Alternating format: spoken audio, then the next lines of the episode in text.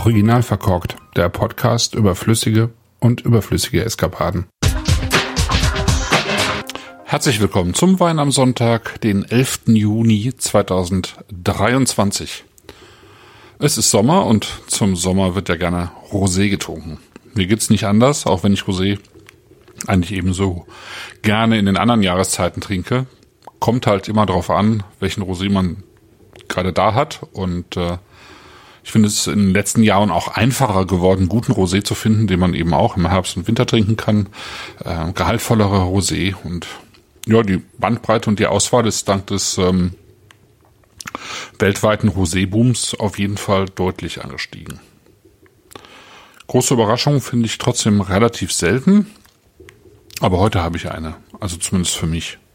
Ich finde es ja bis heute sehr schwierig, wirklich guten Rosé vom Pinot Noir zu finden. Also so Rosé wie den äh, Fleur de Rosé von Sylvain Partei zum Beispiel aus Massanet oder den vom Herrn äh, Hof Lamprecht, vom Gottfried Lamprecht aus der Steiermark, den es aber auch nur in seltenen Jahren gibt. Jetzt habe ich einen gefunden, den ich mir tendenziell kistenweise in den Keller legen würde. Die Rede ist vom Lanou en Rosé 2022 vom Weingut Claude Riffaut. Das Weingut liegt ähm, nordwestlich von Sancerre in Sory-en-Vaux und wer sich in Sancerre richtig gut auskennt, weiß, dass äh, Vincent Gaudry in Surrey-en-Vaux ist so einer der, der Top-Adressen im Sancerre.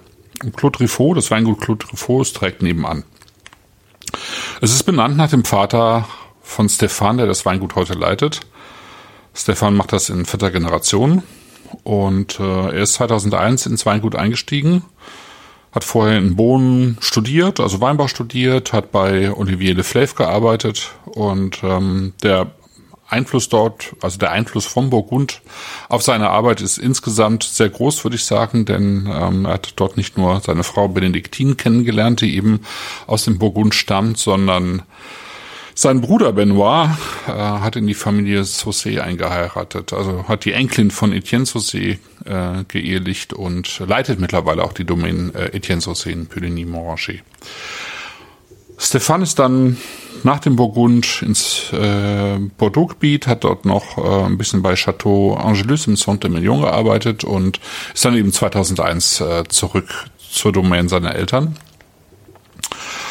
Und hat so ab 2013, 14, 15 etwa die Leitung übernommen. Ich glaube, davor hat sich ehrlich gesagt nicht so richtig viel getan. Und ähm, ich hatte früher mal hier und da mal einen Wein der Domain im Glas und fand es nicht besonders ansprechend, ehrlich gesagt. Äh, also zumindest nicht nicht aus der der üblichen Masse herausragend. Aber er hat äh, dann, als er machen konnte, was er wollte, glaube ich, äh, doch sehr viel umgestellt mittlerweile. Hat die 15,5 Hektar dann auch sehr schnell auf biologischen Anbau umgestellt. Zertifizierungsprozess 2016 abgeschlossen. Ähm, hat zweieinhalb, zwölfeinhalb Hektar Sauvignon Blanc und insgesamt drei Hektar Pinot Noir. Und das Schöne ist für ihn, dass er äh, sozusagen alle drei klassischen Sancerre Terroirs äh, besitzt und das auch tatsächlich äh, rund um Souris-en-Vaux, was äh, ungewöhnlich ist, ähm, weil die drei Terroirs doch recht weit verstreut sind normalerweise im Sancerre. Also es gibt die Terre Blanche, also den, den Kimmeritsch-Mergel, ähm, den man ja auch im Chablis hat oder im, im äh, südlichen, an der südlichen Champagne. Die Caillotte, das ist so ein sehr steiniger Kalksteinboden eben mit, mit, mit vielen Versteinerungseinschlüssen, meist mit Oxford-Kalk, also Oxfordien und dann eben Silex, Feuerstein, ja, was dann äh, ja in Puy-Fumé noch äh, stärker vorhanden ist. Ähm, und, und gerade den gibt's eben im Sancerre relativ selten, aber eben so eine kleine Parzelle in Surion-Wo. Und ähm, er hat das alles sehr genau analysiert im Laufe der Zeit und äh, macht natürlich aus den einzelnen Terroirs auch äh, eben jeweils eigenständige Weine, aber eben aus einzelnen Parzellen innerhalb äh, dieser Lagen auch nochmal einzelne Weine. Natürlich hat er auch einen Sancerre, der sozusagen ähm, alle drei zusammenfasst, alle Terroirs und Ortswein sozusagen. Und dann gibt's eben diese drei Prozent, nein, drei Hektar Pinot Noir, von denen zweieinhalb Hektar in der Lage Lanou zu finden sind. Äh, das ist eben ein Terre Blanche Terroir, ähm, auch am Ort äh, dieses Terroir hat zweieinhalb Hektar. Es sind sieben Parzellen, die er dort hat, ähm, mit Rebstöcken sehr unterschiedlichen Alters. Also äh, manche hat er frisch gepflanzt, äh, manche sind schon tatsächlich 100 Jahre alt. Alles bei ihm wird natürlich von Hand gelesen, sortiert. Ähm, in diesem Fall gab es eben eine kurze Standzeit, wurde dann sehr langsam gepresst ins Fass. Ja, in diesem Fall in tatsächlich in so chronische Betonfermenter vergoren und dann eben äh, auf der Hefe für 14 Monate im Holzfass gereift, also im Tonneau. Er baut eigentlich alles, was er hat, im Tonneau aus, also so 500, 600 Liter Fässer, aber eben praktisch auch nichts Neues oder nicht spürbar neu, sondern eben immer mehrfach belegte Hölzer. Also es ist äh, jetzt nicht sein Bestreben, einen äh, konkreten Holzgeschmack in den Wein zu bekommen. Der Wein leuchtet schön, Lachsfarben, so ein intensives Lachs und ähm, mich hat schon die Nase fasziniert, weil es so ein, so ein, so ein schöner, ähm, also so eine schon, schon eine Komplexität und eine Eleganz hat und gleichzeitig so fein und duftig bleibt. Äh, und man hat hier so eine, tatsächlich so eine Mischung, also in der Farbe äh, leuchtet es fast wie so ein bisschen wie Campari und ähm, vielleicht ein bisschen heller. Und man hat ähm, tatsächlich auch so ein bisschen ja, kann man jetzt nicht sagen, dass es Campari wäre, aber es ist so eine Mischung aus, aus, aus äh, Kräutern, äh, Steinigkeit, ähm, so einem leicht herben Einschlag, aber vor allen Dingen ist da sehr viel Rotbeeriges drin, Kirschiges drin, so eine leichte, so ein leichter Rauch, so eine leichte Reduktion. Das wirkt schon sehr ansprechend, weil es eben eine schöne Tiefe hat und trotzdem irgendwie hell und klar bleibt.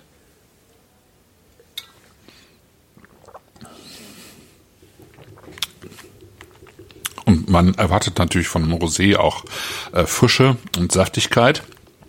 Und das hat er alles. Der hat Spannung. Der hat einen schönen Säuregrip. Der hat wirklich Saft.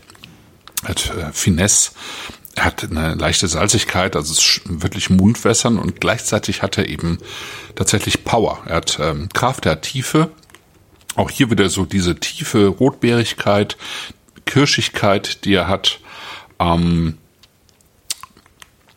der hat, der ist durchaus mächtig und am mittleren Gaumen ähm, breitet er sich aus, ähm, zeigt alles, was er hat.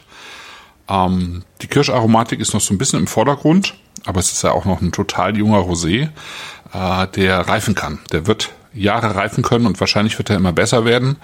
Ähm, tatsächlich werde ich mal gucken, dass ich mir zwei, drei Flaschen in den Keller lege und mal schaue, wie sich das so entwickelt.